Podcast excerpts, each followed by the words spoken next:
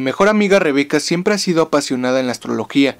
Desde que la conozco, ella siempre ha sido así, interesante y un poco misteriosa. Rebeca y yo nos conocimos en la escuela preparatoria. Recuerdo haberla vista por primera vez en la escuela de ciencias, un poco nerviosa por haber sido su primer día después de haberse mudado. Ella escogió un asiento apartado de los demás, se veía tan solitaria, pero una vez iniciada la clase parecía entusiasmada por los temas. Al día siguiente traté de acercarme a ella, la invité a sentarse conmigo, me miró alegre y por fin aceptó sentarse a un lado. Me preguntó algo relacionado con la galaxia. No sabía qué contestar y decidí llevarle la corriente. Algunas personas piensan que estoy loca.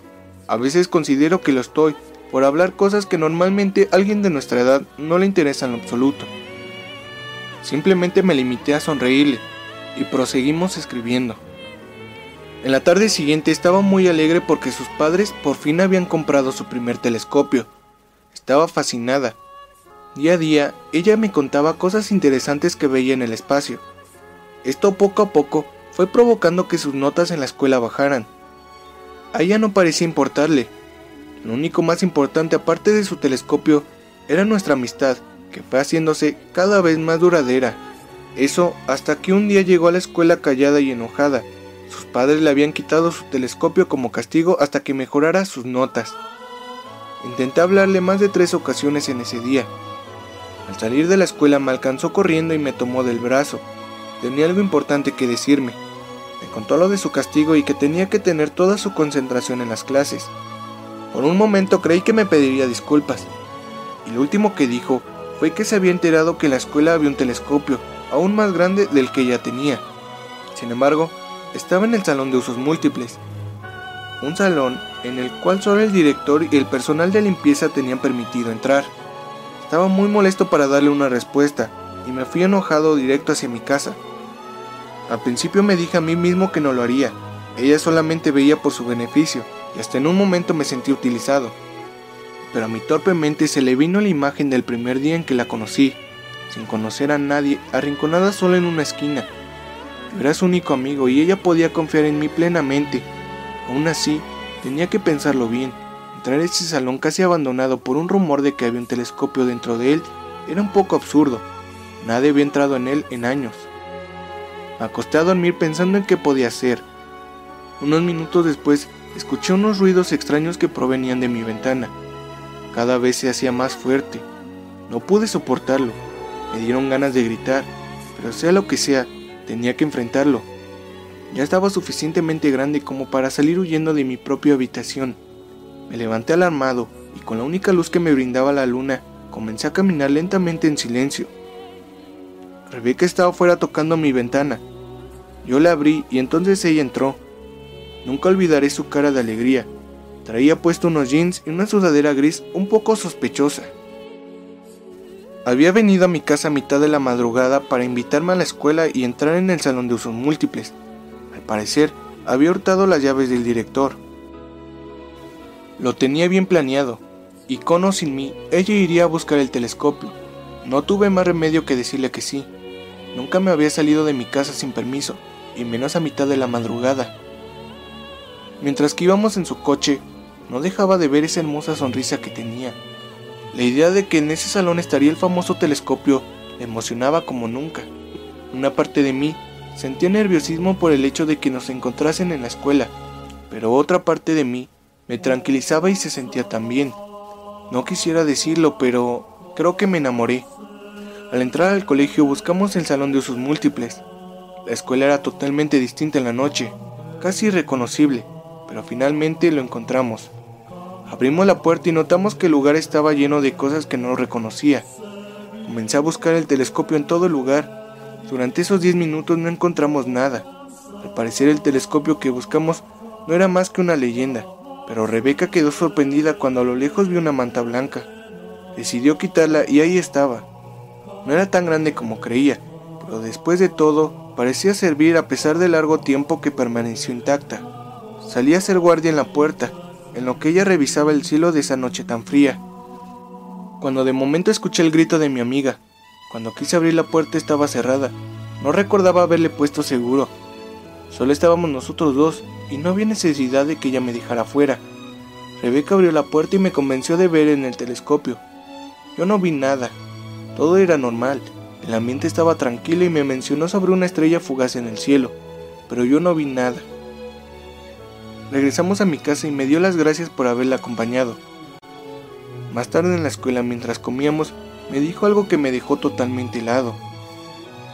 Soñé que dormía tranquilamente y una estrella fugaz se acercaba cada vez más a mí, y un extraño sujeto que me invitó a subirme en ella, pero yo dije que no, pues no quería irme sin despedirme de ti. Yo no supe qué responderle. Cada día al oscurecer, Rebeca venía a mi casa para revisar el cielo en el telescopio de la escuela, hasta que poco a poco comenzaron a sospechar de nosotros. Ahora en la escuela habían cámaras de seguridad, hasta que un día nos sorprendieron a ambos una noche que comenzaba a llover. Ese día nos expulsaron de la escuela. Fue el día más triste de mi vida. No fueron los regaños de mi padre, ni el hecho de que me expulsaran, pues era la última oportunidad que tenía Rebeca para quedarse en la ciudad. No existía hoja de vuelta. A más tardar, el fin de semana ella se iría sin saber dónde y cómo volver a encontrarla. Formó parte muy importante de mi adolescencia. Ella se despidió muy triste, aún más que el día en que le quitaron su telescopio. Nunca la había visto de esa forma. Le afectó el hecho que después de casi un año ella tendría que irse de nuevo. Se despidió dándome un fuerte abrazo y con lágrimas en la cara subió al carro de sus padres para marcharse.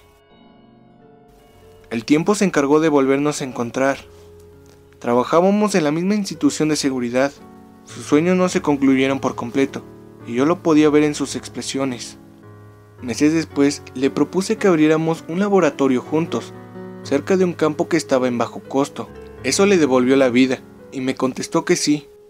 Rebeca parecía más feliz que nunca, hasta que comenzó a obsesionarse, dejándose de preocupar de las necesidades tan básicas como el dormir y hasta comer según ella en busca de aquella estrella que vimos esa terrorífica noche, con el afán de encontrarla costara lo que le costara. Y no descansaba bien y se malpasaba día tras día. Traté de convencerla, pero parecía que ya había enloquecido. La pasión por su trabajo ya no era sana. Esto la destruía cada vez más, a tal punto que decidí darle cada día sedantes en su agua para que se agotara y así evitar que esto le costara la vida. Eso hasta que un día primera hora de la mañana Noté que el laboratorio permanecía cerrado. Rebeca era siempre de dejar el laboratorio sin candado para que yo pudiera entrar. Pasaron dos días sin saber de ella y ya tenía planeado hablarle a las autoridades, hasta que me encontré el laboratorio abierto. Fue un gran respiro para mí saber que por fin Rebeca ya había regresado. Sin embargo, cuando la vi, quedé totalmente sorprendido. No solo porque se había ido dos días sin decirme nada, sino que se veía muy mal aquel día. Rebeca siempre tenía cuidado en su aspecto personal, siempre vistiendo de buena forma, pero ese día fue la excepción.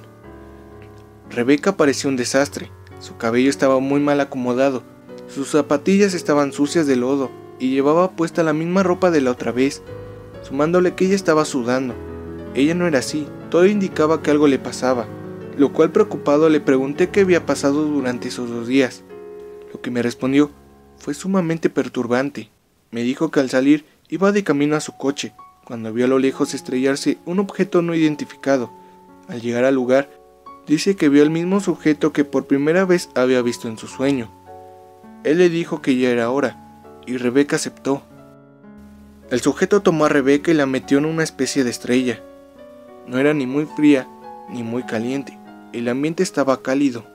Dice haber visto una especie de humanoides que la amarraron en una mesa y a partir de ahí perdió el conocimiento, hasta que una mañana amaneció completamente sola y confundida en el campo que está a un lado del laboratorio. Rápidamente fuimos a ver a un médico, quien diagnosticó a Rebeca sana y sin un solo rasguño o algún tipo de herida. A partir de aquí, todo cambió. Rebeca ya no era la misma. Su loca obsesión parecía haber desaparecido. Ya no era la misma chica nerviosa que le emocionaba todo se había vuelto más apática e indiferente, pero a la vez muy sensible. Lo más extraño era que ahora cada vez que la volteaba a ver, siempre tenía una libreta a su lado escribiendo. Nunca supe qué era, hasta que un día prendí la televisión y me pareció ver una caricatura que me llamó la atención. El nombre de Rebeca estaba escrito en ella. Me sorprendió y me di cuenta que lo que estaba escribiendo durante estos últimos meses era esa caricatura. Al parecer, lo que le pasó aquel día la había motivado a escribirla, llamándola Steven Universe.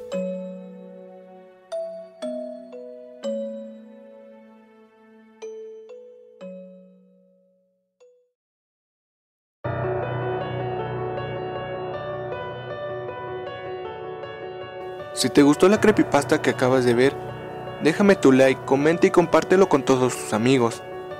No olvides dejar tu comentario aquí abajo para ver qué creepypasta quieres que realice. Una película, serie o caricatura. Doy un especial agradecimiento a quienes me recomendaron hacer esta caricatura. A Eli Villanueva, Lupillo JS, Lunita Ui Ra, Lauti Fernández y a Deadpool Minecraft. Los esperaré la siguiente vez con más contenido. Se despide su amigo y colega Mercury Dark 10. Hasta la próxima.